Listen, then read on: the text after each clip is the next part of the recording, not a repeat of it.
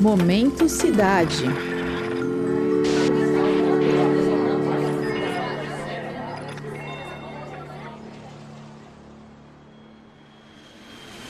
Todos nós, quando chegamos numa nova cidade, incluímos restaurantes na listinha de pontos turísticos que a gente quer visitar. Em uma cidade como São Paulo, não é diferente. Em 2022, a capital foi eleito o sétimo melhor destino gastronômico do mundo em um ranking da plataforma TripAdvisor.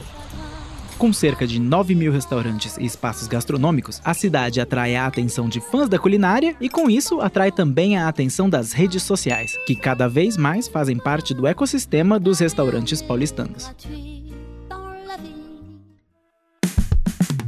Eu sou o Denis Pacheco e o Momento Cidade de hoje faz a pergunta: Como as redes sociais transformaram a gastronomia de São Paulo?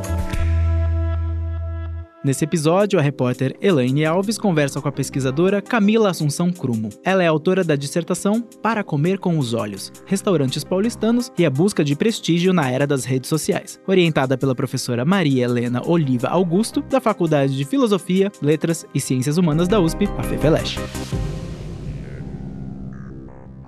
Oi, Elaine. E aí, Denis? Em sua dissertação de mestrado, a doutoranda em sociologia Camila Krumo analisou o processo de digitalização dos restaurantes de São Paulo e como a ascensão das mídias digitais afetou o campo cultural gastronômico. No nosso papo, a Camila mencionou que seu interesse pelo tema começou quando ela andava pelas ruas de São Paulo e notou filas enormes naqueles estabelecimentos considerados instagramáveis.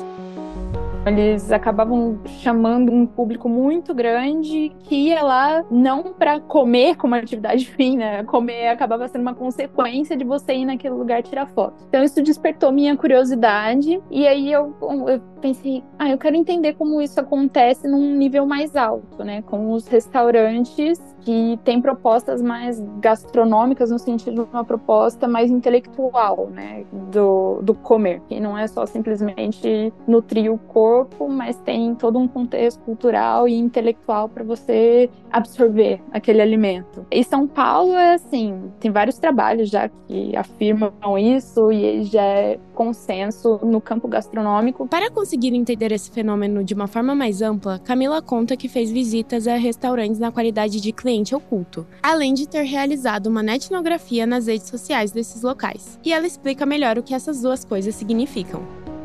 Eu fiz visitas aos restaurantes uh, na qualidade de cliente oculto, que é um tipo de observação participante, para entender o ambiente do lugar, como as pessoas que frequentam se comportam, como ele é decorado, organizado, como os funcionários é, lidam com os clientes, como eles se movimentam. E eu fiz também uma etnografia nas redes sociais desses estabelecimentos. Então, além de visitá-los, eu também segui eles por um longo período nas redes sociais, registrando tudo o que eles postavam. Isso aconteceu principalmente durante a pandemia, né? Logo no começo.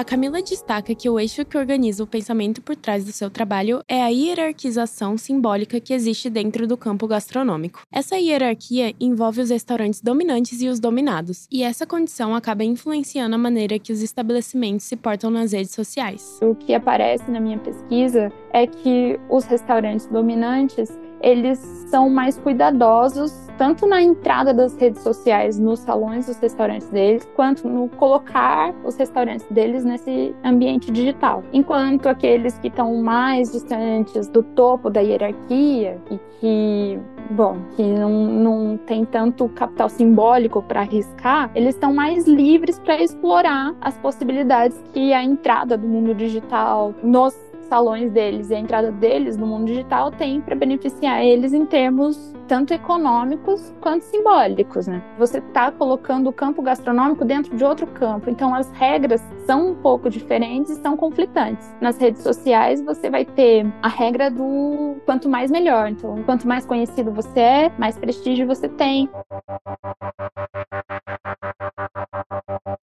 pesquisadora afirma que também existem restaurantes intermediários, que ainda podem ascender nessa hierarquia, mas estão interessados em acumular prestígio nas redes sociais. Os intermediários, eles conseguem, eles criam estratégias para conciliar tanto a possibilidade de ascender na hierarquia, mas ao mesmo tempo continuar acumulando esse capital simbólico digital que vem do público amplo e não tão entendido de gastronomia. Então eles fazem uma, um jogo ali para expressar por meio da estética, né, que é a principal linguagem das redes sociais, o refinamento gastronômico, que é aquele clichê do restaurante refinado, mas uma comida numa linguagem que fale com os seus seguidores, né, que é a principal fonte de legitimação deles. Para além das estratégias de redes sociais para aumentar o público, a Camila explica que o processo intensificado de digitalização da indústria gastronômica também pode ser visto nas transformações causadas pela pandemia do coronavírus, que trouxe consigo uma maior apificação dos restaurantes. O que eu chamo exatamente de apificação é a passagem do serviço, que era presencial, para os aplicativos de delivery. Então, não é só que a imagem dos restaurantes vão para o mundo online, como acontecia com as redes sociais, mas o serviço em si passa a ser digitalizado. Isso era um processo que já estava em andamento em São Paulo. Né? Ela acredita que as plataformas de delivery podem ter efeitos positivos, como maior visibilidade para restaurantes de pequeno porte que não são reconhecidos, mas que esses efeitos só podem ser verdadeiramente benéficos quando houver uma regulamentação específica para os aplicativos aqui no Brasil. Você teve durante a pandemia aplicativo que estava cobrando 30% desses pequenos estabelecimentos para eles estarem ali dentro, ganhando uma margem ínfima de dinheiro, mas era a única maneira deles estarem ganhando algum dinheiro naquele momento, enquanto de restaurantes grandes, né, já bem colocados, com margens de lucros bem maiores, eles estavam isentando, porque esses restaurantes, é, eles emprestam o prestígio deles para essas plataformas. Encerrando a nossa conversa, a Camila prevê que o ato de fotografar vai se tornar cada vez mais importante, ainda que certos estabelecimentos mantenham sua identidade e prestígio. Muda um pouco o que você acrescenta quando você pensa em sair para jantar, né? Você ainda vai lá para comer, mas comer nesse lugar vai ser a principal atividade ou comer vai ser uma consequência de você estar tá lá, ou comer vai ser uma consequência de você querer fotografar. Acho que é essa intenção que muda um pouco, mas isso depende também de para qual qual lugar você está indo. Como eu disse, se você vai para um restaurante estrelado pelo Michelin, um Mani ou um Dom, provavelmente, por mais que você tenha o impulso de fotografar e de mostrar que você está nesse lugar prestigioso e tentar ali converter um pouco do prestígio do restaurante para você, a experiência ainda é ali estar naquele lugar, né? Experimentar a comida daquele chefe tão prestigioso.